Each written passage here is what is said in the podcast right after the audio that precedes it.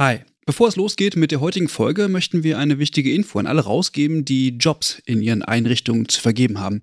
Denn ab sofort kannst du deine Stellenanzeige hier bei uns im Podcast platzieren. Wir finden das besser als Werbung, weil unsere treuen Hörenden damit Hinweise auf tolle Jobangebote bekommen und Unternehmen diesen Podcast nutzen können, um genau die Zielgruppe zu erreichen. Und wir nerven nicht mit Inhalten, die niemand hören will. Also eigentlich eine Win-Win-Win-Situation. Wenn du also eine Stellenanzeige hast, am besten natürlich für akademisch Pflegende, dann schreib uns eine Mail an hallo@übergabe.de. Übergabe hier mit UE. Wir veröffentlichen dann die Anzeige hier mit den relevanten Infos. Wir freuen uns auf deine Mail und wünschen viel Spaß mit der heutigen Folge.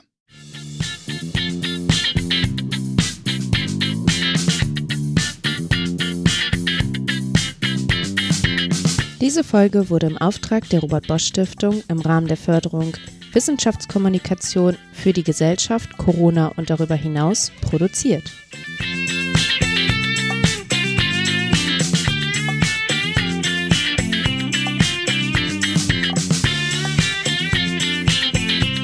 Hallo und herzlich willkommen zu einer neuen Folge vom Übergabe-Podcast.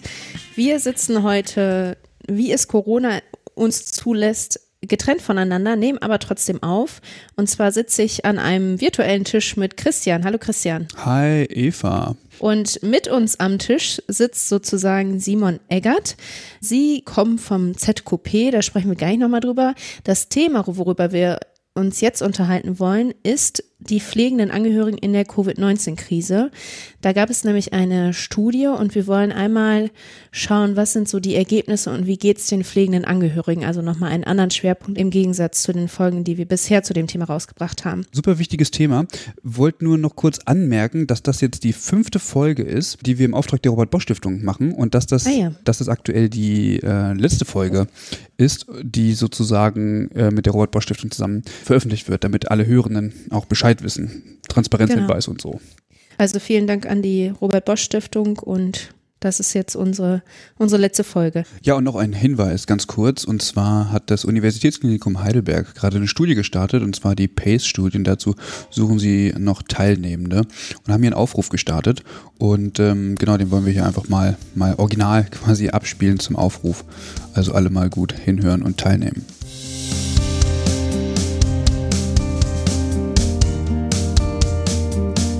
Hallo liebe Hörerinnen und Hörer des Übergabe-Podcasts.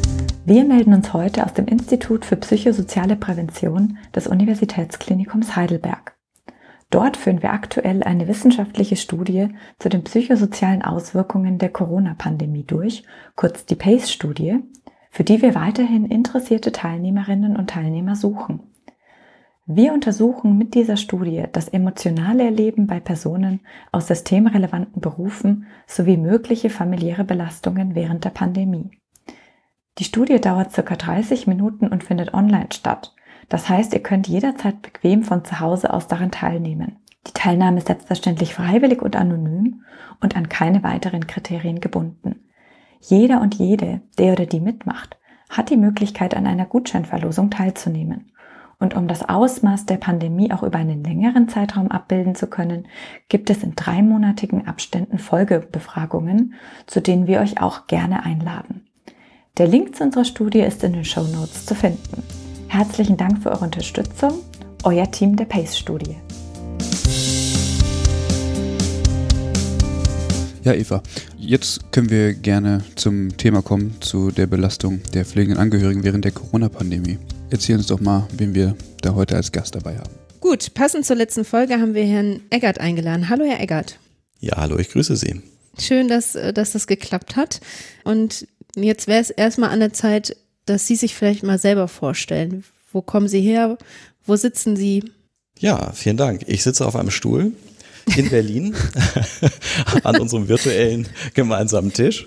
Und ich bin Simon Eggert und arbeite seit ja jetzt ein bisschen über zehn Jahren am ZQP, habe die Stiftung auch mit aufgebaut und leite hier den Bereich Analyse und Kommunikation und bin äh, außerdem auch Gastwissenschaftler an der Charité am Institut für medizinische Soziologie hier in Berlin und das ZQP sitzt so ein bisschen schräg gegenüber mit seiner Geschäftsstelle von der Charité hier in Berlin. So kann man sich das ungefähr vorstellen. Und von zu Hause aus bin ich äh, Geistes- und Sozialwissenschaftler. Das habe ich mal an der Universität Hamburg studiert. Was ist denn das ZQP überhaupt? Ja, das ZQP ist eine gemeinnützige und operative Stiftung. Das bedeutet also, wir fördern nicht, sondern wir setzen die Projekte, die wir uns vornehmen, selber um, auch in Kooperation mit anderen. Aber das, was man eben häufig kennt, diese, diesen fördernden Aspekt, den haben wir nicht. Äh, und äh, uns gibt's jetzt elf Jahre ziemlich genau. Und das Ziel des ZQP ist dazu beizutragen, dass ältere pflegebedürftige Menschen eine gute gesundheitliche, eine gute pflegerische Versorgung in Deutschland erhalten. Und ja, dazu arbeiten wir in Kooperation mit verschiedenen Partnern, hauptsächlich in zwei Kernfeldern, nämlich erstens der Forschung und zweitens vor allem dem Theorie-Praxistransfer, also dem, was man auch so Dissemination nennt, also der Vermittlung von aktuellem und möglichst gut gesichertem Wissen in die praktische Welt. Ja, mhm. Da haben wir so ein paar Instrumente, weiß ich nicht. Die, vielleicht kennen die auch einige Hörerinnen und Hörer schon. Also wir haben so eine kostenlose Schriftenreihe mit Ratgebern und Reporten und auch so Analysen und so in etwa 20 Online-Services. Vielleicht für die Hörerinnen und Hörer hier besonders interessant. Ja, so eine Datenbank zum Thema Pflegeforschungsprojekte in Deutschland mit über 1000 Einträgen und Datenbank zu Leitlinien und Standards in der Pflege und ganz viel Lern- und Praxismaterialien für die Aus- und Weiterbildung. Das kann man also alles kostenlos auch über unsere Internetseite nutzen. Mhm. Was sind denn dann da so die, Ziel, die Zielgruppen? Also Sie haben jetzt mhm. gesagt, Pflegende, gibt es da noch weitere Zielgruppen? Ja, das ist natürlich genau die richtige Frage. Wir haben ganz schön viele Zielgruppen und das macht es dann auch ein bisschen komplex. Also prinzipiell sind die Zielgruppen all diejenigen, die sich um pflegebedürftige Menschen kümmern, in Anführungsstrichen. Und ganz primär sind das natürlich professionell pflegende und pflegende Angehörige, aber auch das politische Umfeld und die Öffentlichkeit und natürlich auch Forschende. Das sind alles Zielgruppen des ZQP und vielleicht auch weil dieses Ziel, also zur besseren Versorgung älterer pflegebedürftiger Menschen beizutragen, ist natürlich ein sehr ein, ein sehr großes und weites Feld. Da kann man vielleicht auch noch mal ein bisschen eingrenzend sagen, dass wir also das schon mit einem gewissen, ich sag mal, vielleicht Setting-Fokus verfolgen. Also wir schauen vor allen Dingen auf die häuslich ambulante Pflegewelt. Da werden ja so ungefähr drei Viertel aller pflegebedürftigen Menschen in Deutschland versorgt. Also so von den etwa vier Millionen pflegebedürftigen Menschen im Sinne des SGB 11. Und dann haben wir auch einen Themenfokus, nämlich äh, Prävention und Patientensicherheit für pflegebedürftige Menschen. Okay. Ich wollte auf diese, auf diese Datenbank äh, nochmal eingehen. Genau, weil die gibt es ja im Grunde genommen noch gar nicht so lange, ähm, wo sie die äh, ganzen Leitlinien und die Forschungsprojekte äh, im deutschsprachigen Raum ähm, veröffentlicht haben. Mhm. Ja, also die gibt's eigentlich schon ganz schön lange, diese beiden Datenbanken, nur die werden auch immer regelmäßig überarbeitet. Mhm. Und insofern haben wir tatsächlich da immer Aktualisierungen nageln Sie mich jetzt mal bitte nicht darauf fest, wann nun gerade bei diesen beiden Datenbanken die letzten Aktualisierungen waren. Aber ähm, wenn es jetzt um diese äh, Pflegeforschungsprojekte äh, geht, da muss man sagen, das ist ein jährlicher, kontinuierlicher Zyklus. Da schreiben wir immer ganz viele Institute deutschlandweit an. Und wir sind natürlich eigentlich auch darauf angewiesen, und so ist das auch mal konzipiert gewesen, dass eben Forschende selber ein Interesse haben, auch diese Projekte publik zu machen und sich an uns zu wenden. Man kann uns da also eine E-Mail schreiben einfach in dieser Datenbank ist das angegeben und dann wird das hier von einer wissenschaftlichen Mitarbeiterin bearbeitet. Und das ist ein bisschen eben was anderes als eine Literaturdatenbank. Das heißt, es geht nicht darum zu schauen, was ist publiziert worden, sondern es geht eben darum, was ist eigentlich gearbeitet worden. Also was gibt es für Projekte? Und da gibt es ja auch häufig Projekte, wo vielleicht gar nichts am Ende so rausgekommen ist, wie man sich das gedacht hat oder zumindest die Publikationslage noch nicht so weit fortgeschritten ist, wie man sich das denkt. Insofern ist das sozusagen ein bisschen anderer Blick auf Forschungsprojekte. Mhm. Ja. Und es ist aber so, dass äh, sich die, ähm, die projektleitenden Personen oder Institutionen sich bei Ihnen melden oder recherchieren Sie auch, welche, welche Projekte gerade so laufen oder stattgefunden ja. haben? Ja, das ist, letzteres ist richtig. Also erstens hat es begonnen als mit einer sehr großen Initialrecherche. Also wir haben da nicht aufgerufen, bitte meldet euch, sondern das haben wir systematisch recherchiert mit mehreren Personen und zu diesem jährlichen Turnus gehört auch eine kontinuierliche Weitereigenrecherche. Also wenn wir darauf setzen würden, dass sozusagen alle sich bei uns melden und sagen, wir haben hier ein neues Projekt, dann würde das leider nicht so funktionieren, wie wir das sicherlich gerne hätten, aber dann äh, wären wahrscheinlich die Zuwächse nicht hinreichend genug. Mhm. Uns hat auch eben damals, als wir das begonnen haben, also die ersten Ideen dazu haben wir 2011 so konkretisiert, ähm, uns eben auch äh, erstens überhaupt beschäftigt, mal zu zeigen, was es so an Forschung gibt. Und es geht da auch um Pflegeforschung, das heißt nicht nur um Pflegewissenschaft. Mhm. Mhm. Ähm, und tatsächlich erfährt man ja von vielen Projekten niemals etwas, weil eben zum Beispiel vielleicht nicht publiziert werden kann. Das ist ja auch immer das gleiche Problem. Man hat ein Projekt finanziert und am Ende muss dann noch irgendwie ein Artikel geschrieben werden oder am besten mehrere. Und manchmal ist das ganz toll geplant und das geht dann auch auf und manchmal ist es toll geplant und es geht nicht auf und manchmal war es auch gar nicht so gut geplant. Also lange Rede, kurzer Sinn. Da gibt es ja mhm. erhebliche ja. Hürden. Und man kann sich zum Beispiel mit dieser Projektdatenbank durchaus auch inspirieren lassen. Und das tun wir auch selber. Wir nutzen das eben auch selber, wenn wir uns überlegen, was wir für Projekte machen. Ja. Mhm. Total gut. Ich glaube, was man auf jeden Fall sagen kann, ist, dass es sich lohnt, äh, den Newsletter zu abonnieren. Das habe ich nämlich gemacht und da ist man irgendwie immer auf dem aktuellen Stand.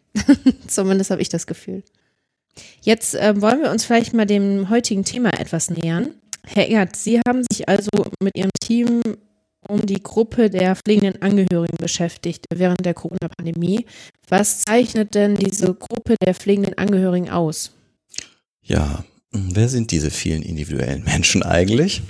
Äh, gute Frage.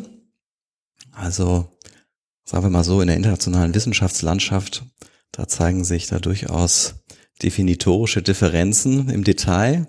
Und das hat dann natürlich auch Einfluss darauf, zu welcher Gruppengröße man rechnerisch zum Beispiel kommt. Aber ähm, wir können für Deutschland mal äh, nach den, glaube ich, sehr prominenten, wenn auch etwas älteren Zahlen, zum Beispiel vom RKI und vom DZA, von etwa viereinhalb bis fünf Millionen pflegenden Angehörigen ausgehen. Man kann mit Fug und Recht sagen, dass sie also eine zentrale Säule in der Versorgung pflegebedürftiger Menschen äh, in diesem Land sind und natürlich auch international hat diese Gruppe auch eine riesige Bedeutung. Und darum ist die Gruppe der pflegenden Angehörigen sehr wichtig für das deutsche Gesundheitssystem.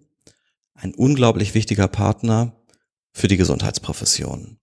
Mhm. Und ähm, was kennzeichnet pflegende Angehörige? Was tun sie eigentlich? Pflegende Angehörige sind Menschen aus dem näheren Umfeld der pflegebedürftigen Person. Teilweise wird das auch als informell Pflegende oder pflegende Zugehörige bezeichnet oder ähnliches. Deswegen sagen wir einfach mal alle Menschen aus dem näheren Umfeld, die über einen längeren Zeitraum, also auch regelmäßig, die Hilfe beziehungsweise pflegebedürftige Personen körperlich pflegen oder und hauswirtschaftlich versorgen oder und psychosozial der Person helfen, ohne in einem Arbeitsverhältnis zu der Person zu stehen. Also platt gesagt, ohne dafür Geld zu bekommen, vielleicht eine kleine Ausnahme dabei, es gibt ja äh, Pflegegeld für pflegebedürftige Menschen, mhm. dass sie auch an ihre Pflegepersonen weitergeben können, also auch an die pflegenden Angehörigen. Also da würde dann ein gewisses Geld fließen. Das ist sozusagen von der Definition ausgenommen. Mhm. Ja, und dann fragt man sich ja vielleicht auch, wer ist das? Was machen die so? Also das Spektrum der pflegenden Angehörigen reicht holzschnittartig gesagt von jungen Pflegenden zum Beispiel die als Kinder, Jugendliche oder junge Erwachsene äh, Verantwortung übernehmen, weil zum Beispiel ein Elternteil eine schwere äh, chronische Erkrankung hat, äh, über Eltern, die beispielsweise Kinder mit einer Behinderung pflegen, über die äh, 40 bis 70-jährigen Kinder oder Schwiegerkinder, die sich um ein oder manchmal sogar auch um zwei Elternteile kümmern. Vielleicht sogar auch, wenn man das im Paar sieht, also also sozusagen die Kernfamilie, die haben ja dann vier Elternteile vielleicht, also es können auch noch mehr sein. Und äh, ja, geht dann bis zum hochaltrigen Ehepaar, wo der eine den anderen pflegt. Jetzt haben Sie eben gesagt, wer das so ungefähr ist, also welche, welche Personen da reinfallen. Die versorgen jetzt pflegebedürftige Menschen. Hm, vor welchen Herausforderungen stehen die denn so in ihrem, in ihrem Alltag? Ja, da würde ich jetzt im Folgenden vor allen Dingen über pflegende Angehörige sprechen wollen, die sich um ältere pflegebedürftige Menschen kümmern, weil das die mit Abstand häufigste Konstellation einfach auch in Deutschland mhm. ist und das ist auch das Arbeitsfeld des, äh, des ZQP.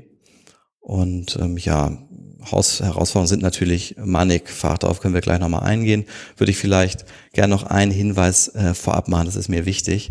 Denn wenn wir jetzt über die Herausforderungen äh, gleich sprechen, und das ist ja auch äh, absolut wichtig, dann ist es aber genauso wichtig, auch im Hinterkopf zu behalten, dass es auch viele positive Erfahrungen in der familialen oder informellen Pflege gibt. Mhm. Das ist auch, wird auch in der Forschung immer wieder in Befragungen berichtet. Also das wird durchaus von pflegenden Angehörigen als bedeutsam und bereichernd zum Beispiel äh, empfunden oder kann so empfunden werden. Und dann gibt es natürlich auch einfach eine Menge Ambivalenz, also schöne und belastende Aspekte nebenbei. Das sollte man einfach im Kopf behalten. Mhm. Äh, aber äh, völlig richtig ist natürlich, dass in Deutschland äh, so etwa ein Drittel der pflegenden Angehörigen so angeben, sich stark oder sehr stark belastet zu fühlen. Das ist jetzt äh, aus dem deutschen Alterssurvey äh, eine Zahl. Und äh, die Studienlage insgesamt bietet schon sehr deutliche Hinweise dafür, dass insbesondere bestimmte Gruppen von pflegenden Angehörigen, zum Beispiel äh, Frauen, ein erhöhtes Risiko für gesundheitliche äh, Probleme haben, also sowohl äh, physische als auch insbesondere psychische. Mhm. Ja, vielleicht kann man auch sagen, um das ein bisschen weiter einzugrenzen oder so ein bisschen ins Detail noch zu bohren, kann man sich ja vorstellen, gibt verschiedene Faktoren, die dann auf das individuelle Belastungs- oder auch Entlastungsprofil von äh, einer Pflege, äh, einer pflegenden Angehörigen Person wirken. Also das da kann man sich irgendwie die Anforderungsseite so ein bisschen vorstellen. Also das betrifft die Art und den Umfang und die Dauer der Pflegesituation. Das hat einen äh, erheblichen Einfluss darauf, wie belastend das eben wahrgenommen wird. Auch gerade eine pflegerische Tätigkeit im engeren Sinne, also körperliche Pflege, aber vor allen Dingen auch eine Demenz oder Pflege über einen langen Zeitraum. Das alles äh, kann also erheblich belastend wirken. Und das kann eben wirklich manchmal sehr lange dauern. Ich habe gerade äh, mit, mit äh, Kollegen von der Charité einen Artikel äh, publiziert. Da haben wir qualitative Interviews mit Angehörigen von Hundertjährigen äh, geführt. Mhm. Und äh, ja, da kann man sich schon mal vorstellen, da sind wir teilweise über 20 Jahre die Person, also dann in dem Fall die hundertjährige Person, die pflegebedürftig ist, über 20 Jahre begleitet, gepflegt es ist natürlich über die 20 Jahre nicht immer der gleiche Aufwand und die gleiche Intensität, aber eine unheimliche Zeitspanne, mhm. äh, die da teilweise gemeinsam bewältigt wird, ja. Naja, ja. und dann das, äh, um den, um den Bogen noch zu schließen, kurz, um dann gibt es sozusagen auf der anderen Seite die, die Reaktionsseite, also die Frage, wie man mit den Anforderungen, die man in dieser Pflegesituation erlebt, wie man mit denen selbst umgeht und auch umgehen kann. Und das ist natürlich auch eine Frage ein bisschen der eigenen Persönlichkeit, auch der Motivation sicherlich, warum man diese Pflegeaufgabe übernimmt und auch sicherlich äh, der Beziehung zu der pflegebedürftigen Person. Und natürlich, wie immer, geht es natürlich auch um die eigenen Ressourcen, die man eigentlich in so eine in so eine Konstellation einbringen kann. Mhm. Ja. Mhm. Jetzt haben wir ja, ähm, ja schon häufiger äh, auch mal äh, zum Beispiel mit Frau Frau Segmüller über pflegende Angehörige auch gesprochen. Was ich daran immer so bemerkenswert finde, ist, also es wird immer davon gesprochen, auf, auf Bundesebene, von diesem heimlichen äh, größten Pflegedienst Deutschlands. Um, ja, genau. Ich finde es auch ein bisschen, ein bisschen witzig tatsächlich. Äh, aber es wird auch so hingenommen und es äh, bleibt also es wird so, so dargestellt, als, als ist das so, Punkt. Und das muss auch so bleiben. Ähm, jetzt haben Sie aber auch die Belastung an, angesprochen. Und es, es scheint mir, als, als wird es, also als, als werden die Belastungen mit in Kauf genommen sozusagen. Also äh, pflegende Angehörige ist gleich Belastung und das ist auch okay, weil wir brauchen diesen großen Pflegedienst in dem Sinne. Ähm, oder wie gibt es denn Bestrebungen, diese Belastungen auch ein Stück weit zu reduzieren. Also ich meine, es gibt ja nun die, die Möglichkeit, äh, verschiedene Leistungen auch entsprechend zu bekommen in der häuslichen Pflege. Äh, gibt es da auch Bestrebungen, tatsächlich auch mal die Angehörigen entsprechend zu entlasten? Ja, ein weites Feld. Das ist wahrscheinlich tatsächlich auch ein bisschen dann schon fast eine eigene Sendung. Also äh, ja, dieses äh, Zitat des größten Pflegedienstes der Nation, das ist natürlich deswegen so griffig und wird auch gerne wiederverwandt, weil das eine, ja, eine Dimension äh, zeigt, äh, die vielen, die sich eben mit dem Thema Pflege gar nicht so auskennen, eben nicht geläufig ist. Mhm. Und äh, dafür ist dieses Bild, glaube ich, auch ganz gut. Es ist natürlich insofern ein bisschen gefährlich. Erstens, weil es eine Gleichsetzung letztendlich von äh, professioneller äh, ambulanter Pflege und der, der Arbeit pflegender Angehörigen äh, so impliziert. Mhm. Ähm, und ja, wenn Sie über die Belastung sprechen, ob das so in Kauf genommen wird, also sicherlich wird das auch ein Stück weit in Kauf genommen, das ist ja gar keine Frage. Gleichzeitig ist, glaube ich, in der Politik äh, schon bekannt, äh, dass pflegende Angehörige häufig besonderen Belastungen ausgesetzt sind. Und es hat sich in den letzten Jahren ja auch auf der Leistungsseite einiges getan, wenn gleich auch natürlich äh, gerade viele betroffene äh, pflegende Angehörige sagen, dass das nicht ausreichend ist, ähm, was da passiert und passiert ist. Tatsächlich ist es so, dass wir unheimlich angewiesen sind, gesellschaftlich und auch im Gesundheitssystem darauf, dass es pflegende Angehörige gibt. Mhm. Denn mhm wenn wir eben äh, sehen, wie viele pflegebedürftige Menschen, nämlich schon mal die Hälfte erstmal vollständig von pflegenden Angehörigen gepflegt werden und dann ein Viertel, in dem so in der Statistik ein bisschen unklar ist, inwieweit sie dann noch zusätzlich beteiligt sind, nämlich äh, wenn, wenn ambulante Dienste im Spiel sind. Und dann muss man ja auch noch eigentlich dazu sagen, dass selbst wenn pflegebedürftige Menschen in der stationären Langzeitpflege ähm, leben, dass auch da häufig Angehörige sich erheblich einbringen. Auch die äh, kann man mit Fug und Recht zu pflegenden Angehörigen rechnen. Das tun nicht alle, aber ich finde, das ist durchaus legitim, das zumindest in gewissen Fällen äh, das ähm, so zu rechnen. Dann sehen Sie, äh, was das für eine riesige äh, Dimension an Unterstützung ist, die Sie nie, zumal bei der aktuellen Lage, durch professionelle äh, Leistungen äh, aus meiner Sicht kompensiert kriegen. Das ist sehr unrealistisch, glaube ich das zu schaffen. Und tatsächlich geht es also darum, die Belastung von pflegenden Angehörigen zu reduzieren. Und ähm, da gibt es natürlich äh, Ansätze, gerade äh, durch die Pflegeberatung, durch Schulung und solche Maßnahmen. Äh, tatsächlich kann man nicht sehr viel, sehr gut dazu sagen, wie wirksam das tatsächlich bei der Reduktion äh, ist. Mhm. Aber ein paar Studien gibt's schon und das ist sicherlich der entscheidende oder ein entscheidender Ansatz bei der Entlastung von pflegenden Angehörigen. Also ich, ich glaube auch, dass es ja durchaus so ist, dass, ja, dass es auch pflegende Angehörige oder Familienkonstellationen gibt, je nachdem, wie man Familie jetzt definiert, aber diese Zusammenkunft von pflegebedürftigen und pflegenden Angehörigen, die gar nicht unbedingt eine Unterstützung von einer professionellen Pflege haben möchten, die sich eher wünschen würden, dass sie andere Unterstützung bekommen, dass sie selber diese Pflege erbringen können, weil sie haben ja auch schon gesagt, das hat nicht nur negative Seiten, sondern das entspricht auch ähm, vielen oder dem Wunsch vieler pflegender Angehöriger, dass sie den Betroffenen so lange wie möglich zu Hause versorgen können. Ja, finde ich absolut richtig, was Sie sagen. Es ist eben ein ganz buntes Bild, deswegen ist das auch, finde ich, ganz schwierig, das in fünf Sätzen äh, zusammenzufassen. Es gibt eben ganz unterschiedliche Interessen und Bedarfs- und Bedürfnislagen dabei und denen muss allen gerecht werden.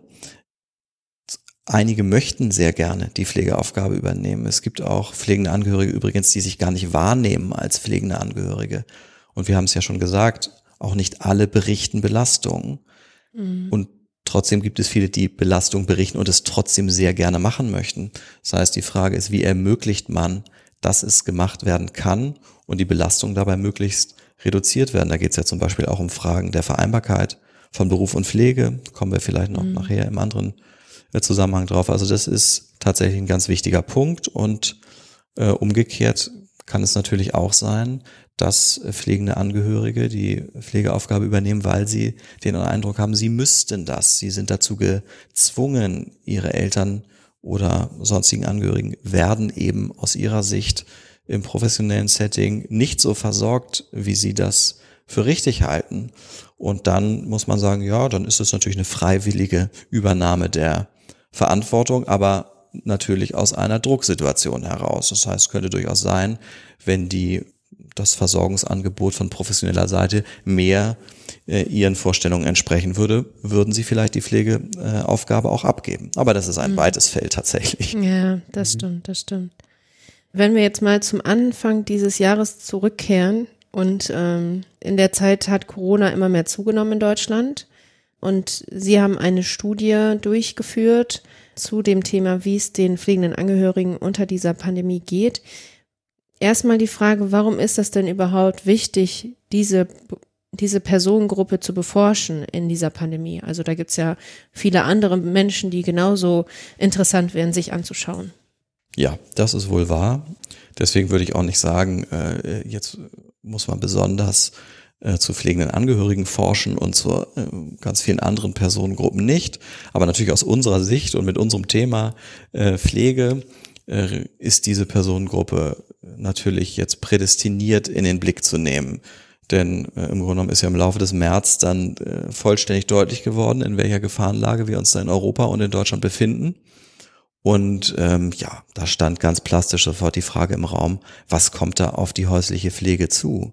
Pflegende Angehörige sind selber äh, teilweise äh, zur Risikogruppe gehörend und haben dann Angst, ihre pflegebedürftigen Nahestehenden äh, selbst mhm. anzustecken oder dass Externe sie anstecken, also zum Beispiel Mitarbeiterinnen oder Mitarbeiter von ambulanten Diensten.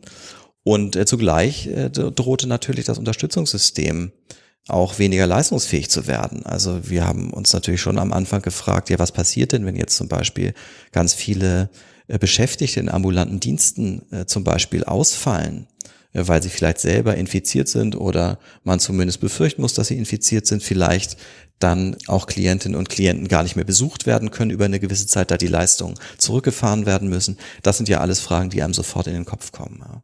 Mhm. Da sprechen Sie auf jeden Fall mal ein richtig wichtiges Thema an. Und äh, wir hatten mit äh, Thorsten Jürs von einem ambulanten Pflegedienst äh, tatsächlich auch gesprochen, Anfang des Jahres. Und der hat nämlich berichtet, und äh, das finde ich Irrsinn, dass er kurz davor stand, äh, Mitarbeitende auch in Kurzarbeit zu bringen, beziehungsweise mhm. ähm, anders umzuwidmen. Äh, weil viele Leute abgesagt haben in der ambulanten Pflege. Und da muss man sich ja fragen, okay, vorher haben sie äh, Hilfe bekommen, so, und jetzt haben sie abgesagt, wer übernimmt das denn jetzt? Also ich meine, die sind ja nicht von heute auf morgen weniger pflegebedürftig und äh, wie Sie schon sagen, dann ähm, ist das auf jeden Fall ein Feld, wo jetzt plötzlich Angehörige sehr wichtig werden. Also wer da noch nicht ähm, reingehört hat, der sollte sich auf jeden Fall mal äh, Folge 36 nochmal anhören.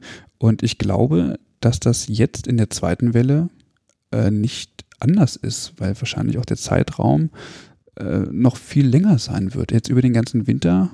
Also ja. Ja, das ist eine gute Frage. Das ist diese Glaskugelperspektive tatsächlich. Was wird jetzt kommen? Also ist tatsächlich sehr, sehr spannend. Ähm, wenn wir eben zurückblicken jetzt auf die, auf die erste Welle, dann ist das eben genau der Punkt. Ne? Es, sind, es waren für uns äh, zwei, zwei Effekte, denkbar und die können ja auch im Übrigen gleichzeitig eingetreten sein an unterschiedlichen Orten und in unterschiedlichen Konstellationen. Nämlich, dass man sagt, einerseits gibt es pflegende Angehörige, die sagen, um Gottes Willen, äh, jetzt wollen wir hier gar keinen mehr reinlassen. Wer weiß, wer auch immer jetzt kommt, vom Postboten äh, bis zum Pflegedienst, äh, die schleppen hier das Virus ein, in Anführungsstrichen. Mhm, mhm. Oder dass man händeringend auf einmal nach ambulanter Unterstützung gesucht hat nach professioneller, weil eben äh, aufgrund anderer Belastungen, in denen man vielleicht äh, steckte, äh, Vereinbarkeit von Beruf und Pflege, Homeoffice, was auch immer, man jetzt gesagt, oh, jetzt brauchen wir aber einen ambulanten Dienst und dann ist natürlich auch denkbar, dass man den vielleicht äh, an gewissen Orten schlechter bekommen kann. Mhm. Das kann ja sozusagen an zwei Orten, kann ja beides äh, zutreffend sein. Und das ist, war eben auch eine Frage, äh, der wir uns in dieser Befragung so ein bisschen widmen wollten. Also vielleicht auch nochmal, das würde ich gerne nochmal auch an der Stelle jetzt klar sagen, das ist ja eine, ähm, eine gemeinsame Studie vom ZQP und der, und der Charité, also ein Kooperationsprojekt sozusagen. Naja, mhm. und äh, da haben wir dann äh, im, im April, äh, Ende März eigentlich schon uns überlegt, dass wir irgendwie so einen ersten Ad-Hoc-Einblick mit so einer Befragung mhm. also in Betracht ziehen, dass es da eine Menge äh, Einschränkungen sicherlich äh, gibt, Limitationen äh, in diesem Studiendesign und wir uns jetzt nicht äh, vorgenommen haben, damit jetzt detailliert äh, die Gesamtsituation äh, pflegender Angehöriger in dieser Corona-Krise beschreiben zu können, sondern das sollte im Grunde genommen eine, eine erste Annäherung sein. Hm. Und ich glaube, das ist auch ganz gut gelungen. Jetzt haben Sie schon die ähm, Einschränkungen so ein bisschen äh, vorweggenommen, aber wie war denn eigentlich das methodische Vorgehen jetzt so grundsätzlich? Also, dass wir mal äh, jetzt ein bisschen über die Studie auch ähm, sprechen und die mal fokussieren. Ja. Ja, gut. Also hier gibt es natürlich erstmal so klassische Herausforderungen in Bezug auf die Gruppe von pflegenden Angehörigen. Äh, und dann andererseits nochmal solche, die nun der besonderen Situation geschuldet waren. Also ich würde das mal grob zusammenfassen. Also erstens pflegende Angehörige haben ja sehr viel zu tun und wenig Zeit und Nerven, ne? häufig zumindest. Mhm. Und äh, das heißt, man erreicht sie nicht unbedingt leicht mit solchen Befragungen. Und die äh, Zeit für mh, mm, so eine Befragung ist dann auch relativ begrenzt. Also Sie können da nicht 50 Fragen stellen, sondern müssen sich irgendwie so auf ja, um die 15, 18 Fragen konzentrieren. Und das heißt natürlich auch, dass sie ganz viele Sachen, die sie vielleicht sehr interessant finden, auch in Vertiefung dann ähm, äh, im Grunde genommen ausblenden müssen, leider. Und äh, das zweite ist dann die besondere Situation, äh, die ja in ihren Auswirkungen dann vielleicht ein bisschen unklarer ist. Aber einerseits hat man sich dann äh, sicherlich in manchen Haushalten ähm, hat sich der Stress wahrscheinlich erhöht, muss man davon ausgehen bei den pflegenden Angehörigen. Dann wird der Zugang natürlich nicht besser. Und mhm. ähm, andererseits kann man sich natürlich auch denken, dass pflegende Angehörige vielleicht ihre Unterstützung in der Pflegesituation etwas reduziert haben. Also gerade wenn sie mit der pflegebedürftigen Person eben vielleicht nicht in einem Haushalt wohnen, um da eben die Kontakte auch zu minimieren. Und dann sind die vielleicht auch dann doch daran interessiert, über ihre Situation zu berichten und haben dann auch ein bisschen Zeit dafür. Und ja, gewisse Probleme äh, gibt es Gott sei Dank nicht, wenn man zum Beispiel an die ähm, Studien denkt, die jetzt zum Beispiel im, im stationären Langzeitpflegeumfeld durchgeführt werden. Ja, das ist natürlich ein Vorteil. Also äh, wenn Sie in einer Einrichtung in der Pandemie äh, Bewohnerinnen oder Bewohner befragen wollen, dann haben Sie natürlich gerade ganz schlechte Karten Mhm. Und ich glaube, da leiden auch viele in Projekten gerade. Das hat man natürlich bei so einem Setting jetzt Gott sei Dank nicht. Mhm. mhm. Wie, wie sind Sie denn dann an diejenigen rangekommen? Also gibt es da irgendwie eine Datenbank oder wie muss man sich das vorstellen bei, bei so vielen Tausenden Betroffenen, ja, genau, die man ist, theoretisch einschließen ein, kann? Ja, da haben Sie völlig recht. Das ist auch äh, auf jeden Fall äh, letztlich eine Limitation, äh, die, wir haben also so bundesweit 1000 Personen äh, befragt, die sich um ältere pflegebedürftige Menschen so im familialen Kontext kümmern. Und ähm, die sind aus einem äh, Online-Panel äh, gezogen worden, das allerdings offline rekrutiert äh, wird. Also das heißt, das ist ein, ist ein bisschen äh, besser, aber trotzdem führt das natürlich dazu, äh, dass sie Einschränkungen darin haben, wen sie wirklich alles aus der Grundgesamtheit von pflegenden Angehörigen äh, erreichen um das nochmal zu erklären, damit ist ja im Grunde gemeint, dass man durch so eine Online oder durch so einen, so einen Zugriff auf so ein Panel äh, gewisse Leute irgendwie nicht mit einschließt. Das, das meinten Sie jetzt gerade damit, ne? Ja, absolut, genau. Da ja. werden gewisse Leute nicht mit eingeschlossen. Also ähm, vor allen Dingen, das ist ja was, was total auf der Hand liegt. Also wenn Sie am Ende online befragen, äh, können Sie schon mal alle nicht ähm, befragen, die zum Beispiel gar nicht online sind.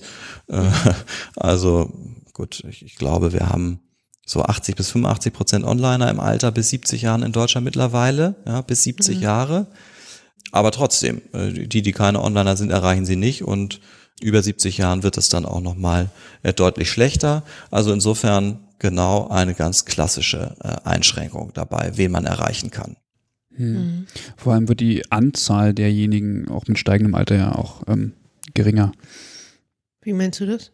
Naja, mit 60 werden wahrscheinlich mehrere Menschen online sein als mit 70. Ach so, ja. Ja. Das ist äh, völlig richtig, ja. Genau. Ich muss da nochmal eben nachfragen, vielleicht auch für die Hörenden. Wie kommen die Leute denn genau in dieses Panel rein? Also du, sie haben das hörte sich jetzt gerade so an, als würden die dann offline rekrutiert werden für dieses Online-Panel. Ja, so Oder ist es genau. Ja. Okay. Ja, wir arbeiten da, wir arbeiten da mit einem äh, Dienstleister zusammen, der auch sehr bekannt ist im Bereich äh, Meinungsforschung. Und die rekrutieren das äh, telefonisch und haben dann ah, okay. dieses Panel, auf das man zurückgreifen kann. Hm, mhm. Okay. Ja. interessant. Das äh, hatten wir nämlich so auch, glaube ich, noch nicht. So Forschungsansätze, die damit arbeiten. Deswegen fand ich das jetzt nochmal ganz interessant, das zu hinterfragen. Ja, ich glaube, das ist, ist auch äh, tatsächlich was, was man früher nicht so kannte, aber in den letzten Jahren, glaube ich, durchaus ähm, zunimmt. Und äh, wenn man weiß, wo die Grenzen von solchen Daten liegen, dann ist es, glaube ich, auch sehr hilfreich, das zu nutzen. Mhm. Ja. Da kommen wir mal jetzt tatsächlich zu den, ja, zu den Inhalten, zu den Ergebnissen. Und zwar würde mich mal interessieren, inwieweit jetzt eigentlich die Pandemie ähm, die Versorgung der Pflegebedürftigen auch beeinflusst hat. Also äh, was sa sagen denn die Ergebnisse zu diesem Aspekt? Oh ja, jetzt wird spannend. Ähm, Ergebnisse so auf der Tonspur referieren. Ne? Das hoffen wir mal, dass das jetzt nicht so, ja. dass das nicht so einschläfern wird. Also ich sag mal als erstes, wir haben in den Ergebnissen eigentlich drei zentrale Herausforderungsfelder so identifiziert. Und bevor wir dazu kommen, kann man nochmal übergeordnet äh, schon mal vorweg schicken, dass äh, wir einen Effekt sehen, der, der auch sehr plausibel scheint, dass gerade Angehörige von Menschen mit Demenz äh, in der ersten Corona-Welle, während wir befragt haben, also stärker negative Erfahrungen gemacht haben als andere. Das ist schon mal äh, zentral, passt ja auch zu dem, was ich vorhin schon gesagt habe, mhm. dass die auch generell eher zu den Belasteten gehören. Mhm.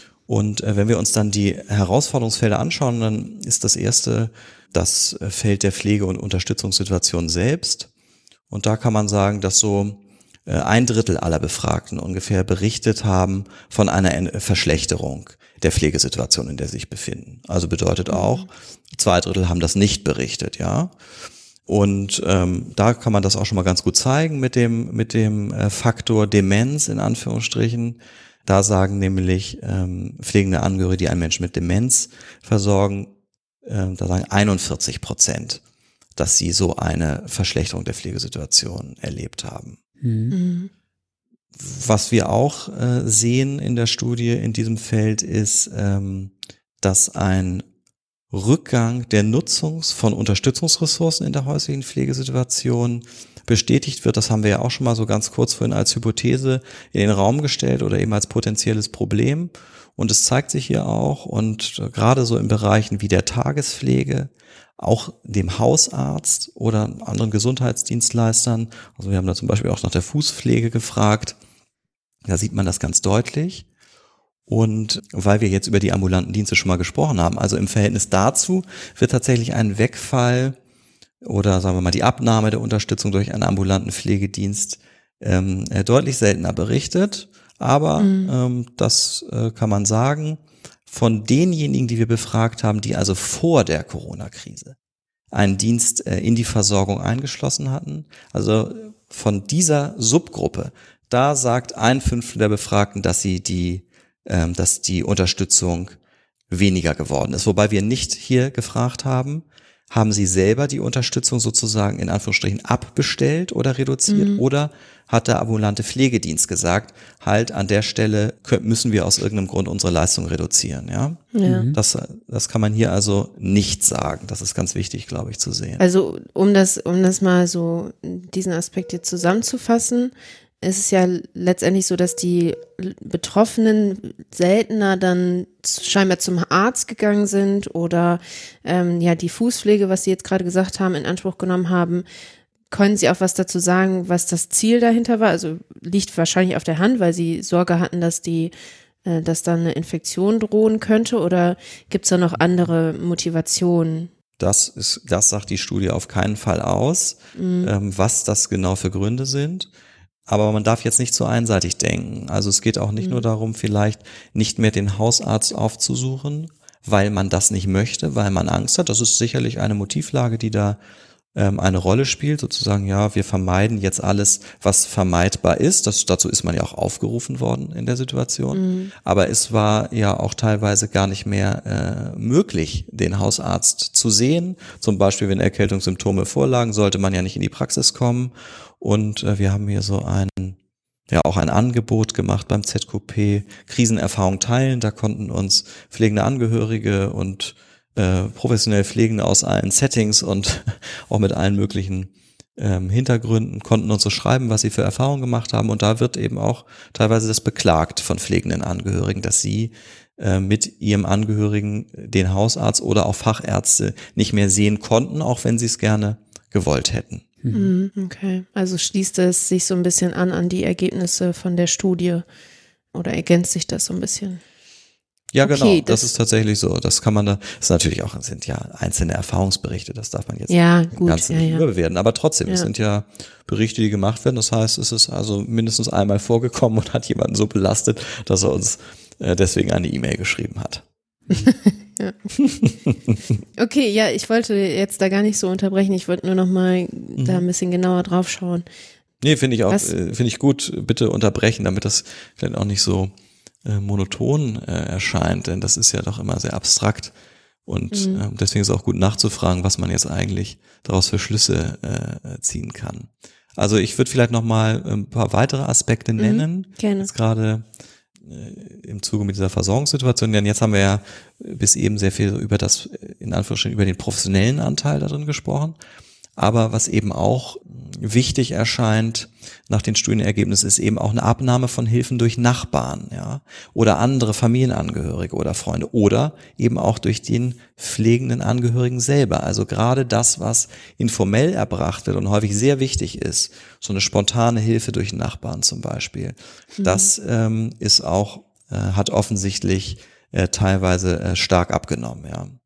Und das ist natürlich sozusagen dann das zweite Standbein dieses des häuslichen Versorgungssettings. Einerseits die professionelle Hilfe, aber eben auch diese anderweitige informelle. Und da hat es eben an, bei dem einen oder anderen deutlich ähm, geruckelt. Und wenn man das so abstrakt sagt, klingt das ja erstmal so, ja, aha, ist, ist, ist so, aber es äh, verbergen sich natürlich eben erhebliche Schicksale dahinter und teilweise sicherlich Situationen, die sowohl für den, für die äh, pflegenden Angehörigen sehr schwierig geworden sind, aber eben auf der anderen Seite eventuell auch die Pflegesituation der pflegebedürftigen Person selbst verschlechtert haben. Das muss man, Mhm. äh, das muss man im Blick haben. Gleichzeitig hat ja der Gesetzgeber auch darauf reagiert. Soweit ich informiert bin, kann man bis Ende des Jahres, glaube ich sogar noch, tatsächlich von der Pflegekasse für Nachbarschaftshilfe auch äh, Gelder erhalten. Also ähm, ist, ich glaube, das ist so, oder? Ah ja. Das äh, ist mir jetzt gar nicht bekannt, bin auch nicht so ein Leistungsrechtsexperte, ehrlich gesagt. Ähm, das ähm, kann sein, kann ich weder bestätigen noch verneinen. Eva, weißt du da mehr? Du bist ja da drin. Nee, gerade nicht. Okay. Gerade nicht. Du kannst ja mal recherchieren. Ich, ähm, ich fand bei dem, also ich habe mir den Ergebnisteil auch durchgelesen und fand ganz interessant, dass, dass da ja auch untersucht wurde, welche Maßnahmen äh, oder welche Einschränkungen ja, die eigentlich unter dieser Pandemie notwendig sind, dann auch in der Pflege umgesetzt werden können. Also ist es immer not möglich, dann auch Abstand zu halten. Das fand ich ganz interessant, weil man da ja dann auch irgendwie ja immer im Hinterkopf hat, oh, ich kann jetzt keinen Abstand halten, weil ich unterstütze jetzt meine, meine pflegebedürftige Mutter bei der Körperpflege so. Ja. Ähm, Äh, das ist, ganz äh, ja, fanden wir auch sehr interessant, haben es deswegen auch gefragt, aber haben uns schon natürlich, während wir auch die Frage gestellt haben, gesagt haben, na, die Antwort muss man natürlich auch mit großer Vorsicht genießen, weil es ja vollständige Selbstauskünfte sind. Und Mhm. wenn eben 82 Prozent der Befragten zum Beispiel sagen, dass so äh, eine weitgehende Vermeidung des direkten Kontakts mit Menschen außerhalb des eigenen Haushalts für sie zum Beispiel sehr gut oder eher gut funktioniert, da kann man erstmal sagen, na, das ist ja ein ermutigender Wert, aber man kann jetzt natürlich nicht prüfen, gelingt das tatsächlich dann faktisch auch wirklich immer so, wie die Menschen das wahrnehmen. Ich meine, ich weiß das von mir selber. Ich weiß, man darf sich nicht ins Gesicht greifen, äh, man soll nicht an der Maske rumzuppeln und plötzlich hat man es dann doch schon wieder zweimal getan. Ja. Äh, das ist einfach so. Ich glaube, das ist jetzt sicherlich über die Monate vielleicht auch teilweise besser geworden. Man ist, glaube ich, in manchen Sachen routinierter geworden. Aber vielleicht ist man sogar in manchen Dingen auch schon wieder eher nachlässiger geworden. Also ich, äh, ich äh, habe das heute noch teilweise, äh, dass ich, also jetzt momentan sieht man ja gerade wieder praktisch niemanden, aber im Sommer hat man ja mal wieder äh, auch äh, mal, mal einen beruflichen Termin gehabt, im kleinen Rahmen, aber gelegentlich hat man das gemacht. Und äh, da äh, bin ich schon auf Menschen mit der ausgestreckten Hand losgegangen. Ähm, mhm. so, völlig Ja. Gedanken verloren. ja. Ist dann Gott sei Dank äh, dann nicht dazu gekommen. Äh, da waren dann die Menschen immer sehr aufmerksam. Aber das so ist das eben äh, mit der Wahrnehmung, wie gut sowas funktioniert oder nicht gut funktioniert. Also da müssen wir das mal so hinnehmen, wie die Selbstauskünfte sind. Wir sehen aber eben, dass sowas wie diese Vermeidung von so einem Kontakt mit außenstehenden Dritten wohl offensichtlich ganz gut funktioniert. Auch äh, Händewaschen zum Beispiel wird als äh, gut funktionierend äh, dargestellt, wobei man sich jetzt natürlich auch fragen muss, also dass prinzipiell Händewaschen gut funktioniert, ist ja nicht überraschend. Also die Frage mhm. ist ja eben, wird es wirklich immer dann gemacht, wenn es angezeigt wird? Angeblich eben schon. Naja, das ähm, kann man jetzt nicht verifizieren. Andererseits gibt es aber Sachen, wo auch gesagt wurde, dass das eben eher äh, nicht so gut gelingt.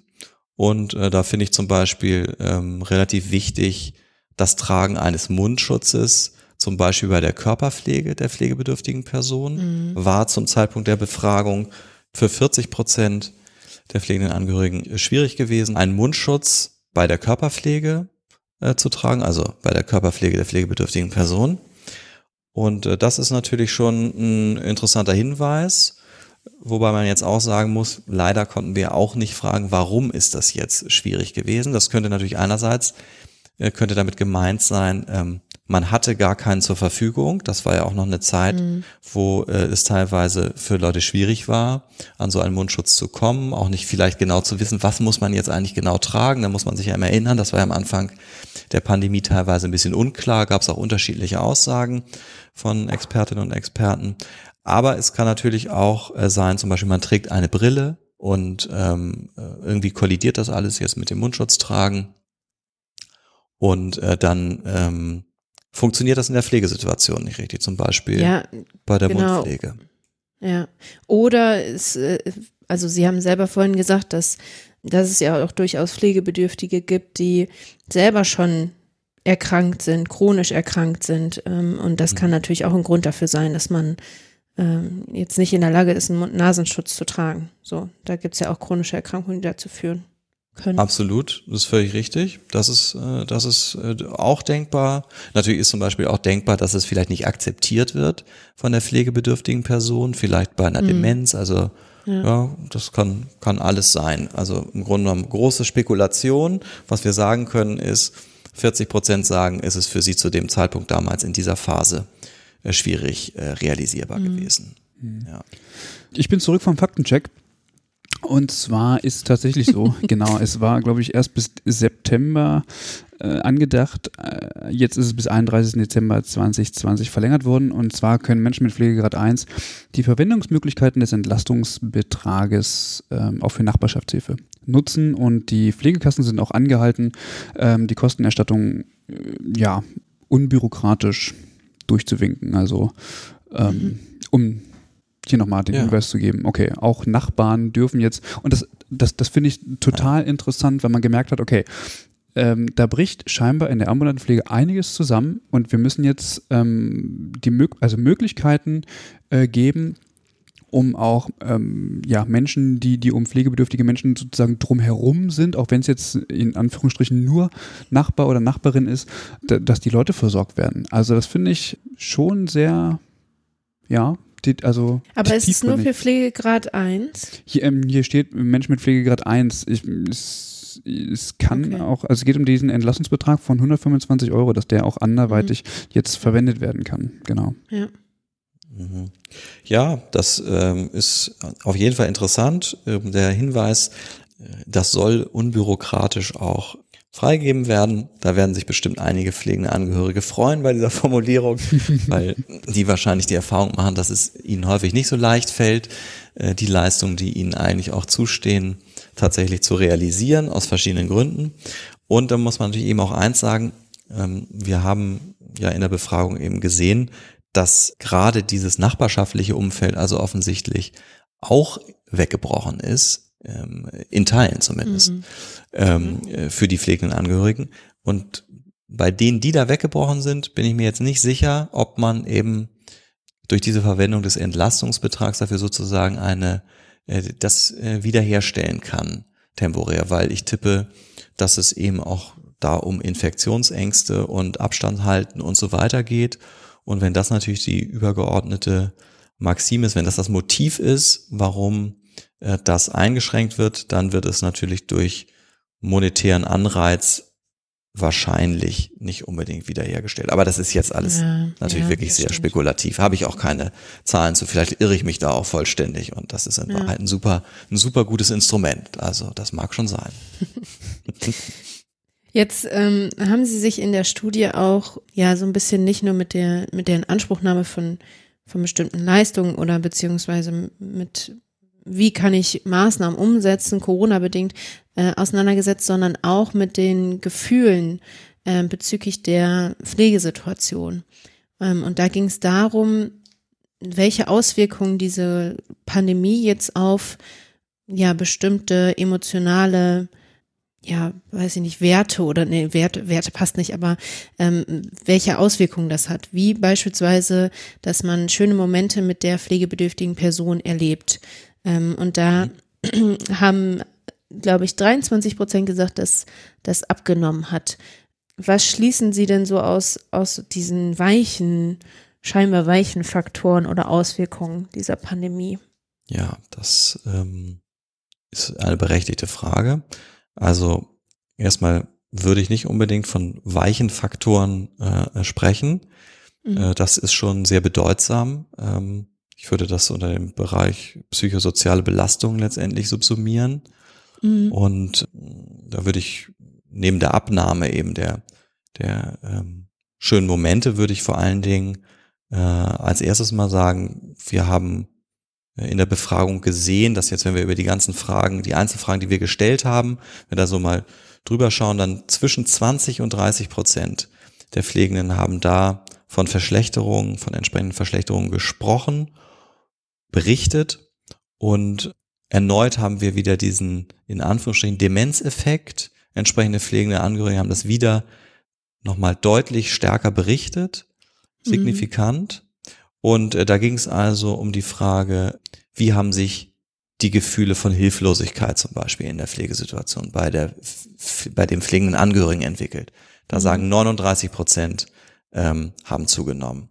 Gefühle der Verzweiflung bei 32 Prozent zugenommen. Konflikte der Pflegebedürftigen mit der pflegebedürftigen Person 30 Prozent und auch Gefühle von Wut und Ärger in der Pflegesituation. Äh, eine Mhm. Zunahme von ja, annähernd äh, 30 Prozent bei den Befragten.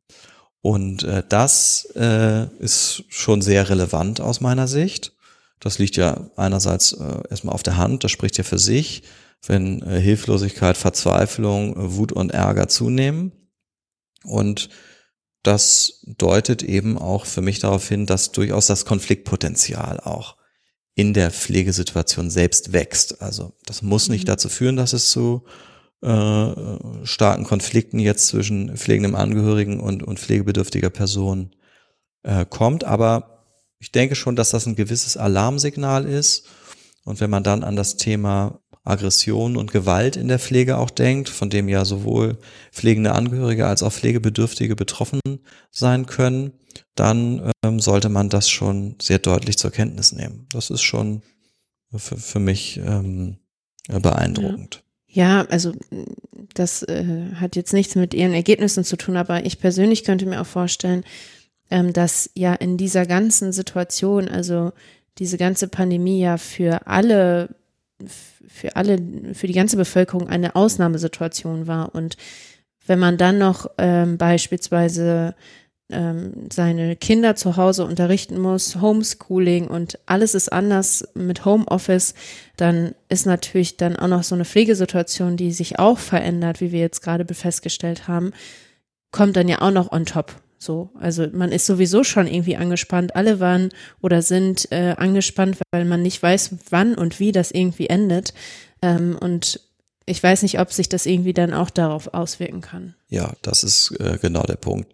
Davon muss man natürlich ausgehen. Finde ich auch ähm, sehr gut, dass Sie das nochmal äh, ausdrücklich ansprechen. Erstens sind ja die pflegenden Angehörigen keine Maßmenschen, also die Mhm. äh, sind ja eben auch genauso Teil der Gesamtbevölkerung und viele Belastungen, die einfach generell in der Gesamtbevölkerung gerade wirken, die wirken natürlich auch bei pflegenden Angehörigen. Das heißt, das ist auch nicht immer unbedingt durch die Pflegesituation verursacht, aber es ist eben so, dass die Pflegesituation häufig offensichtlich ein, eine zusätzliche Problemstellung ist. Und das kann natürlich dann auch in vielen Fällen äh, dafür sorgen, dass äh, das Gesamtmaß der Belastung einfach äh, deutlich wächst. Und ähm, ja, Sie haben es ja schon so ein bisschen angesprochen. Das ist ja im Grunde genommen, also Sie haben ja elegant übergeleitet eigentlich zu dem, zu dem dritten Herausforderungsfeld, das, das äh, unsere Studie auch anspricht. Und das ist das Thema Vereinbarkeit von Beruf und Pflege. Das ist im Grunde genommen nochmal eine, eine Sondergruppe von pflegenden Angehörigen, eine Subgruppe, die wir uns da angucken, nämlich für die Erwerbstätigen. Und äh, die Gruppe ist in Deutschland ähm, wachsend und äh, aus unserer Sicht sehr relevant. Heute haben wir so ungefähr zweieinhalb Millionen ähm, erwerbstätige pflegende Angehörige unter 65, vielleicht ein bisschen mehr. Und Vereinbarkeitskonflikte am Arbeitsplatz, äh, die gehören wohl zu den erheblichen Stressoren für erwerbstätige pflegende Angehörige. Und ähm, gleichzeitig kann man sagen, positive Arbeitserfahrungen haben auch ein gewisses entlastendes Potenzial. Also sieht man schon, das Thema Vereinbarkeit ist unheimlich wichtig. Und ähm, die Studie, äh, die wir jetzt da gemacht haben von ZQP und Charité zusammen, die ergibt, dass zum Zeitpunkt der Befragung, muss man wieder sagen, etwa 28 Prozent der erwerbstätigen pflegenden Angehörigen Corona-bedingt mehr als sonst im Homeoffice gearbeitet haben oder sogar auch ausschließlich. Mhm. Und dabei ist sicherlich ein sehr interessanter Befund schon mal, der uns auch für die Gesamtdiskussion in der Gesellschaft nochmal klar werden sollte, dass so von dieser Homeoffice-Regelung vor allen Dingen die Familialpflegende mit Abitur oder Hochschulabschluss äh, überdurchschnittlich profitieren. Also das sind die, mhm. die sehr viel im Homeoffice arbeiten können, um es mal äh, zu übersetzen. Ne? Und ich finde das sowieso immer interessant, dass ja ganz viel, wenn man Zeitungen liest, dann wird immer von der, von der ganzen neuen Arbeitswelt gesprochen, die sich jetzt erschließt über diese ganzen Homeoffice-Möglichkeiten. Mhm. Und daran sieht man schon, welchen Hintergrund diejenigen haben, die darüber schreiben. äh, denn äh, für, ja, ja, für ganz halt viele aus, Menschen, ne? Ja. ja, für ganz viele Menschen in Deutschland und für deren Erwerbsrealität wird sich nichts ändern und hat sich auch in der Krise nichts geändert, es sei denn, es ist nun Kurzarbeit oder ähnliches angeordnet worden. Aber wenn Sie eben in der Produktion sind oder im Dienstleistungsbereich, an der Kasse arbeiten und so weiter, dann wissen Sie, Homeoffice ist jetzt bedingt. Gilt ja im Übrigen zum Beispiel für die Pflege- und Gesundheitsberufe jetzt auch. Ja, ne? also genau. da ist jetzt Homeoffice auch äh, weniger äh, die große Zukunftsvision. Ja. Das finde ich nämlich auch ein spannendes Feld, so, weil ja, die, wie wir das schon gesagt haben, diese Gesamtsituation war ja doch äh, besonders. Also da war ja auch die, die Familie und auch der Beruf spielten plötzlich, haben sich plötzlich ganz anders irgendwie dargestellt unter den Bedingungen. Also um da sozusagen ihre, ihre Einleitung gleich aufzugreifen, ähm, von den Befragten, die eben erwerbstätig waren, äh, die wir da äh, erfasst haben in der Befragung, da sagen 45 Prozent, dass die äh, Corona-Situation die Vereinbarkeit von Beruf und Pflege für sie noch schwieriger gemacht hat. Ja, also mhm. 45 Prozent. Wie gesagt, zum damaligen Zeitpunkt, da kann ja sich auch etwas verändert haben, zum Guten wie zum Schlechten, wenn wir jetzt in die zweite Welle gucken. Aber das ist natürlich schon eindrücklich. Aber auch da, man muss ja auch die positiven Aspekte mal nennen. Ne? Also so 64 Prozent ungefähr fühlen sich immerhin in dieser Situation, in dieser herausfordernden Situation von ihrem Arbeitgeber äh, recht gut unterstützt. Also das ist ermutigend, zumal wenn wir uns in Erinnerung äh, rufen, dass äh, wenn man so andere Erhebungen zum Thema Vereinbarkeit von Beruf und Pflege jenseits der Corona-Zeit, dass doch da in vielen äh, Unternehmen noch erheblicher Handlungsbedarf besteht. Vielleicht, vielleicht kann man so als kleinen Hoffnungsschimmer sehen, dass tatsächlich durch diese Pandemielage vielleicht in dem einen oder anderen Unternehmen Flexibilisierungsmöglichkeiten nochmal zusätzlich geschaffen worden sind oder vielleicht auch neue geschaffen worden sind, wo bis jetzt ähm, die Geschäftsführung oder die Leitung eher ein bisschen reserviert war mhm. und dass sich sozusagen das auch zukünftig entlastend äh, für pflegende Angehörige, die erwerbstätig sind, auswirken kann. Ja, das könnte sein. Mhm. Aber ich will es auch hier noch einmal betonen. Natürlich, Sie können sich schon denken, da kommt jetzt wieder mein üblicher Punkt. Bei äh, denjenigen, bei denjenigen mit so einer äh, Demenzerkrankung beim, bei der pflegebedürftigen Person ist die Situation auch wieder zu einem höheren Anteil äh, schwieriger geworden. Ja, das kann man sich ja gut vorstellen. Also ja, ist in der Tat jetzt keine riesige Überraschung, aber es ist eben interessant. Es zieht sich im Grunde genommen durch die gesamte Studie fast überall. Ja, sehen mhm. wir das eben. Ja, ich ähm, frage mich gerade. Sie haben ja die Ergebnisse jetzt so ein bisschen zusammengefasst und wir haben immer wieder mhm. gesagt, okay, die die Studie kommt aus aus März oder April. Ähm, mhm. Was glauben Sie denn, wie kann man das jetzt, also man muss ja leider sagen, passenderweise sind wir jetzt wieder im Lockdown. Ähm, äh, was, was kann man übertragen? Was glauben Sie, ist übertragbar und was hat sich jetzt vielleicht auch geändert? Also wenn Sie diese Studie jetzt nochmal durchführen würden.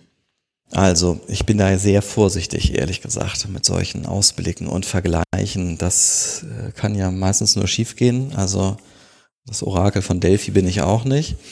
Ähm, ähm, aber ich würde vielleicht mal als erstes sagen, was kann man so an Schlüssen ziehen aus dem, was wir jetzt in dieser ersten Welle äh, gesehen haben oder was wir da an Anzeichen jetzt in unserer äh, Untersuchung gesammelt haben. Erstens finde ich ganz äh, zentral, dass wir ähm, diese, diesen Rückgang in der Unterstützung im äh, wohnortnahen Umfeld im Grunde genommen sehen und dass das sehr problematisch ist. Das haben Sie ja selber eigentlich auch schon an verschiedenen Stellen mal so angemerkt. Also die Frage, was hat das jetzt eigentlich vielleicht auch mit der Versorgungsqualität der ähm, pflegebedürftigen Person gemacht?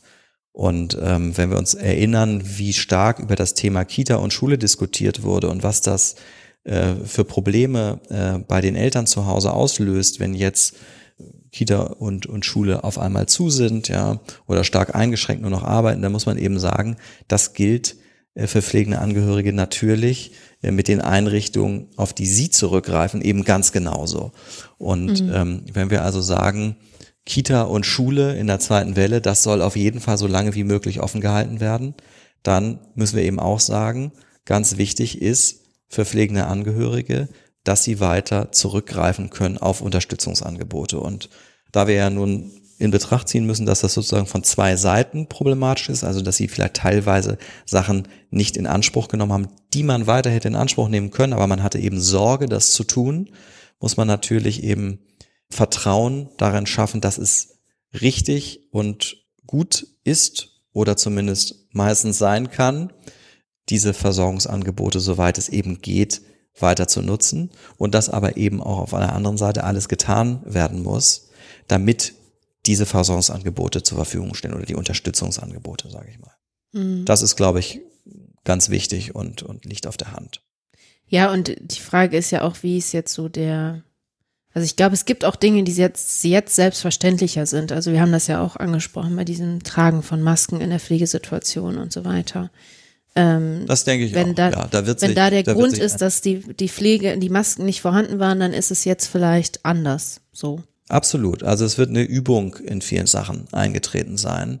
Das könnte ja auch dafür sorgen, dass gewisse Ängste, die am Anfang bestanden und Sorgen weniger geworden sind. Andererseits muss man eben auch in Betracht ziehen, das sehen wir ja eben auch in der Gesamtbevölkerung, dass offensichtlich, zumindest bei manchen, eine starke Müdigkeit äh, eingetreten ist, was das Thema angeht.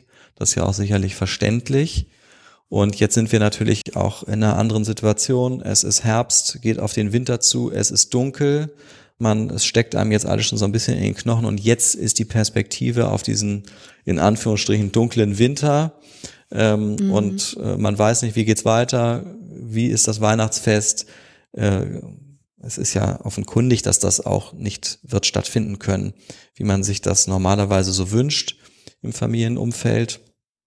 Und das alles kann natürlich auch dann wiederum dazu beitragen, dass vielleicht manche Einschätzungen jetzt noch negativer ausfallen. Aber mhm. wie gesagt, Spekulation und ähm, ja, ähm, man, es ist jetzt also auch nicht äh, sinnvoll, methodisch gesehen sozusagen als eine echte Folgebefragung jetzt diese äh, diese Untersuchung sozusagen zu wiederholen, weil man würde ja nicht die selben Befragten erwischen. Ne? Mhm. Äh, das ja. heißt, man könnte nicht sagen, aha, bei Person A hat sich diese oder jene Entwicklung ergeben im Zeitraum. Mhm. Das heißt, man würde zu anderen Ergebnissen kommen ähm, mit einer anderen Personengruppe. Es wäre natürlich interessant, ob man da gravierende Abweichungen sieht in, in zwei solchen Befragungen. Das ist, das sind dann äh, vielleicht interessante Hinweise. Aber was man nicht wird machen können, ist zu sagen, okay, wie hat es sich bei den Leuten, die wir befragt haben im Frühjahr, wie hat es sich jetzt entwickelt? Ja, ja. Das stimmt natürlich. Was ich daran aber total interessant finde, ist, äh, also das ist mir erstmal damals auch äh, bewusst geworden, wie eng verzahnt Beruf und, und Schule eigentlich zusammenhängen. Also dadurch, dass es Schule gibt, also dass, dass Kinder äh, in, also in Kindergärten gehen und in, in Schulen, äh, äh wird es ja erst Erwachsenen ermöglicht zu arbeiten. Also das ist mir ja, ja erstmal, ja, also das ist Man muss dazu Modern sagen, Times. dass Christian kinderlos Modern ist. naja, ich habe das, ich, ich weiß nicht, ob das was mit Kinderlos zu tun hat, weil äh, also ich habe immer gedacht, naja, Schule ist halt zum Lernen da, ja, und für Bildung und Arbeit eben für Geld. So, und plötzlich äh, gibt es aber Homeoffice und die Schule ist zu. Und jetzt muss, findet das beides an einem Ort statt. Und ich habe mir da gar nicht so die Gedanken drüber gemacht, weil ich denke so, ja, ist doch super, dann kriegen die das hin. Aber nein, natürlich geht das nicht, ist ja schon klar. Beziehungsweise, was machst du, wenn du kein Homeoffice hast, irgendwie zur Arbeit gehen musst, aber das Kind zu Hause hast? Also du hast ja mhm. sozusagen keine Betreuung. Und das ist mir erstmal so klar geworden, wie Hand in Hand das eigentlich geht und dass das eine ohne das andere gar nicht funktioniert. Ähm, und wenn du dann noch jemanden zu pflegen hast, ja, dann ähm, stellt sich ja nochmal ganz anders die Frage, äh, wie man dann das jetzt sozusagen zusätzlich noch bekommt, weil äh, du hast auf der einen Seite natürlich die Arbeit, du hast jetzt die Kinderbetreuung und dann hast du noch jemanden zu pflegen. Ähm, das und, und, unter diesen Vorsichtsmaßnahmen auch, ne? Also ja. ähm, auch vielleicht mit einer mit einem mulmigen Gefühl rauszugehen und in andere Haushalte zu gehen und so. Ja, also ich, ich, ich das ähm, trägt jetzt nicht unbedingt so, aber das ist mir mal so bewusst geworden, wie wichtig dieses ähm, dieses Thema ist zu, zur Vereinbarung von ähm, Beruf und jetzt entsprechend auch ähm, Pflege. Also dass das ja, ja dass das äh, ja war mir vorher nie ich bewusst. die Anmerkung gar nicht ich finde die Anmerkung gar nicht so ähm, abwegig. Natürlich klingt das äh, jetzt erstmal kann man kann man das äh, so sehen, aber ich glaube, das ist ganz vielen Menschen in Deutschland ähm, jetzt erstmal klar geworden, was das eigentlich für eine Bedeutung mhm. hat ähm, und wie eng unser modernes Leben eigentlich ähm, äh, getaktet ist zwischen Erwerbstätigkeit und Familie meine, das erlebt natürlich letztendlich jeder, aber das Bewusstsein, oder vielleicht nicht jeder, aber die meisten Menschen, aber das, das richtige Wahrnehmen davon, was das eigentlich bedeutet, wenn ich jetzt auf einmal äh, mein Kind äh, am Computer in seinen Lerninhalten begleiten soll und wann ich das eigentlich machen soll und wie sich das mhm. Partner untereinander aufteilen und so, das ist natürlich ein, eine ganz äh, erhebliche Erkenntnis, dieses äh, ja. Frühjahrs, würde ich sagen. Und das ist völlig richtig. Wir haben ja ähm, eben teilweise pflegende Angehörige, die erwerbstätig sind und eigene Kinder erziehen. Ähm, mhm. Und dann hat man ja auch noch andere Rollen in der Gesellschaft. Also was da an äh, Multikonflikten dahinter steckt in so einer Situation, wo ähm, eventuell Unterstützung extern für die pflegebedürftige Person weggefallen ist, und wo die Kinder jetzt nicht mehr in der Schule sein konnten zeitweise oder in der Kita. Und das spielt sich jetzt alles zusammen in Wohnräumen ab, die ja auch nicht unbedingt dafür konzipiert sind häufig, dass man das alles miteinander vereinbart. Mhm, Konzentriertes Arbeiten stimmt. und jeder hat genug Raum. Also das ist ja. schon eine, eine äh, ganz schwierige Situation für viele Menschen sicherlich gewesen und wahrscheinlich auch in Teilen immer noch. Ja, ich, ich finde es auch interessant zu gucken, wie sich diese Sorgearbeit in den Familien entwickelt hat. Also ob es dann auch mal Situationen gab, dass dann die, die, der Opa mit dem Kind Schularbeit gemacht hat, mehr oder Homeschooling gemacht hat oder ähnlich, also dass sich diese Rollen in den Familien verschoben hat, was diese Sorgearbeit angeht. Also man ist ja, wenn man jetzt Mutter ist und einen pflegebedürftigen Vater versorgt, dann pflegt man ja im Grunde auch sein Kind, was klein ist. Also wo hört dann diese Pflege- und Sorgearbeit auf und wo fängt sie an? Ja. So. Das ist ja tatsächlich ein eben auch ein ganz eigenes äh, Feld bei dieser Perspektive auf das Thema ja Mhm. familiale Unterstützung in in der in der Pflege, aber eben auch in der Erziehung. Und wir haben ja auch schnell so Stereotype im Kopf, was ja auch immer aufgrund unserer statistischen Betrachtung der Welt eben äh, entsteht. Aber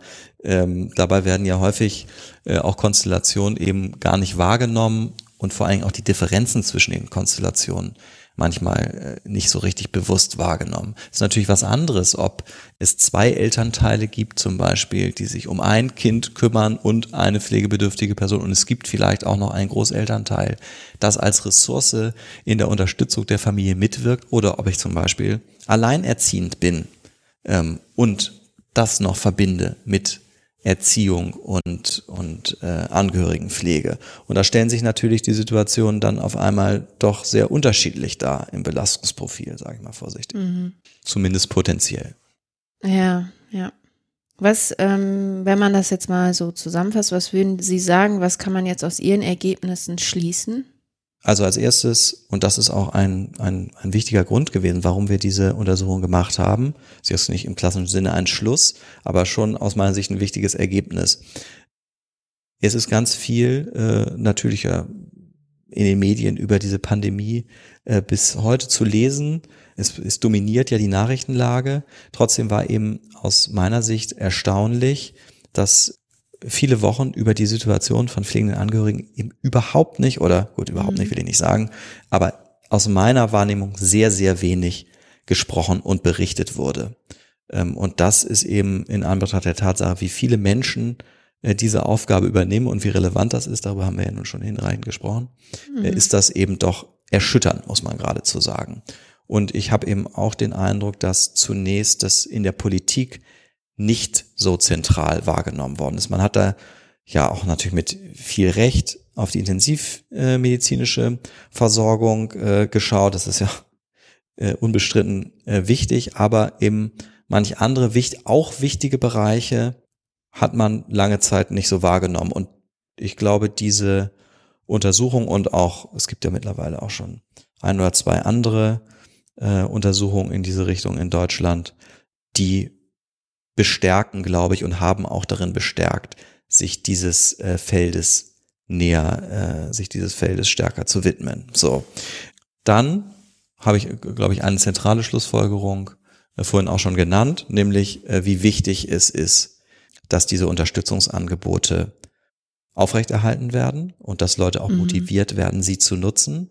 Ich meine, darüber reden wir ja im häuslichen Pflegesetting eigentlich auch jenseits der Pandemie immer, dass es eben nicht nur wichtig ist, dass es Ansprüche gibt, sondern dass sie auch so ausgestaltet sind, dass sie nützen und dass auch pflegende Angehörige sie überhaupt kennen und nutzen können. Und ähm, da erscheint mir es auch wirklich wichtig zu zeigen, was gibt es noch für Möglichkeiten, wo physischer Kontakt eben momentan nicht gut möglich ist, Angebote zu nutzen, die auf anderen Wegen stattfinden. Auch das schließt natürlich immer gewisse Gruppen ein bisschen mit aus, aber telefonisch und über das Internet gibt es eben auch Beratungsangebote, die fortgesetzt werden. Ähm, es gibt Krisentelefone, es gibt die Seelsorge, die Telefonseelsorge, gerade äh, wenn wir jetzt über das Thema psychosoziale Belastung äh, sprechen. Und äh, all diese Angebote müssen eben bekannt gemacht werden und müssen natürlich auch überhaupt so ausgestattet sein, dass sie gut genutzt werden können. Was ich mich auch so ein bisschen frage, weil Sie das gerade angesprochen haben, diese psychosozialen Faktoren, äh, es war ja oft so die, die Rede davon, dass äh, häusliche Gewalt und ähm, ja Depression und so weiter jetzt durch diese Corona-Pandemie zunehmen oder man konnte sich vorstellen, dass das zunimmt. Ähm, wissen Sie, inwieweit es da darüber Studien gibt? Ähm, also äh, zum Thema Depression weiß ich es jetzt äh, gar nicht. Prinzipiell glaube ich, ist es äh, bei vielen äh, Sachen schwierig, zum, zum jetzigen Zeitpunkt eben schon sehr gute Ergebnisse zu haben äh, ja. aus Studien. Das ist auch beim Thema, wenn wir jetzt auf das Thema Gewalt äh, kommen, äh, sowieso ein, eine ganz große Frage. Das ist schon jenseits von Corona-Zeiten natürlich problematisch, gut zu wissen, wie häufig Gewalt eigentlich vorkommt. Und jetzt ist mir nicht bekannt, dass es schon äh, gute Untersuchungen gäbe, die dazu belastbare Aussagen äh, okay. treffen können. Was gleichwohl schon zu lesen ist in vielen Journals, ist, sind ganz klare Hinweise darauf, dass man davon ausgehen muss. Das ist zum Beispiel, mhm. wenn es jetzt so im internationalen Kontext wird ja meistens von, von Elder Abuse gesprochen, ähm, dass eben dieses Feld jetzt eine erhöhte Bedeutung haben könnte in der Pandemie. Ja, ja. gibt es immer wieder Hinweise tatsächlich. Und es gibt auch, das kann man auch eben sagen, wenn man über die Beratungsangebote spricht, ähm, es gibt ja dezidierte Telefonberatungsangebote zum Beispiel zum Thema Gewalt oder sagen wir mal Eskalation und Konflikte in der Pflege.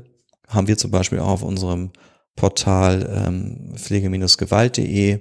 Da kann man ähm, schauen, was es für, für Angebote gibt und ähm, kriegt da auch sozusagen möglichst regional zugeordnete äh, Telefonangebote angezeigt. Äh, das ist zum Beispiel ein Zugang, wenn man sich jetzt äh, dafür interessiert, oh mein Gott, irgendwie bei uns zu Hause äh, qualmt es und ich äh, denke jetzt als äh, pflegender Angehöriger, ich verliere irgendwie hier bald die Kontrolle, dann ähm, ist es eine gute Idee, sich an diese professionellen und für diese Fragen ähm, ausgelegten Beratungsangebote zu wenden. Ja. Ja, auch wenn natürlich die, das haben Sie ja auch schon gesagt, die Forschung dahingehend auch einfach schon unabhängig von Corona eine große Herausforderung darstellt. So. Ja, ja, ja, so ja. ist es absolut. Also es ist eins unserer Themen auch hier im ZQP, Gewaltprävention in der Pflege und insofern, ja, das ist ja, nicht einfach, da ähm, äh, sinnvolle Prävalenzen Prävalenzzahlen zu nennen. Ja, vielleicht kann man da irgendwie, kann man da ja nochmal reinschauen. Zumal dieses eine Ergebnis mir halt auch noch im Kopf bleibt, dass halt diese Gefühle von Wut und Ärger, ich glaube, das waren irgendwie für 20 Prozent zugenommen haben in der Pflegesituation. Ist, ja. Ja, aber es ist halt und natürlich grade, schwierig zu erfassen. Ähm, ja, so ist es. Also genau diese Zunahme von Wut und Ärger zum Beispiel ist ein ist was, man darf das jetzt nicht zu monokausal deuten, aber das ist eben ein Anhaltspunkt dafür und gerade wir wissen, dass einer der Risikofaktoren, die man nennen kann, das ist eben tatsächlich Demenz für Elder Abuse und wenn dann natürlich auch in gerade in der, in der Demenzkonstellation sozusagen diese Gefühle auch besonders zunehmen, muss man natürlich sagen, ja, das ist ein Risikofeld, äh, mit dem man einfach rechnen muss. Ja. Hartes Thema. Hartes Thema. Allerdings, Gewalt äh, haben wir auch noch nicht bespielt und da müssen wir auf jeden Fall mal ran. Aber ich glaube, das war jetzt echt nochmal echt richtig gut und richtig interessant. Ähm, wir haben echt viele Aspekte, glaube ich, mit aufgenommen, die so diese Situation auszeichnen. Ja, Herr Eggert, vielen Dank, dass Sie sich auch die Zeit genommen haben. Haben wir noch irgendwas vergessen, was Sie gerne loswerden möchten? Ich habe hier schon so viel gesprochen. Ähm, ich bin froh, ähm, wenn, wenn das äh, interessant war. Und äh, mir hat es sehr viel Spaß gemacht, war eine große Freude und ich bedanke mich ganz herzlich. Gerne. Wir sagen auch Danke, dass Sie sich die Zeit genommen haben und uns die Ergebnisse Ihrer Erhebung von Anfang des Jahres dargestellt haben. Und ähm, ich glaube, die sind jetzt sicherlich genauso aktuell, wie sie äh, vor einem Jahr sind, weil wir genau in die gleiche Situation gerade reinkommen. Und ich hoffe, dass wir vielleicht einen kleinen Beitrag dazu ähm, leisten konnten, mal für dieses Thema zu sensibilisieren und jetzt äh, tatsächlich auch zu schauen, okay, wie geht es denn eigentlich den Angehörigen jetzt auch äh, in der zweiten Welle, die vielleicht sogar länger anhält, wer weiß es. Also wir schicken ganz liebe Grüße auch an Ihre Kollegen vom ZQP. Sehr schön. Herr Eggert, vielen Dank. Ihnen alles Gute und ja, eine gute Zeit. Auf Wiedersehen. Auf Wiedersehen.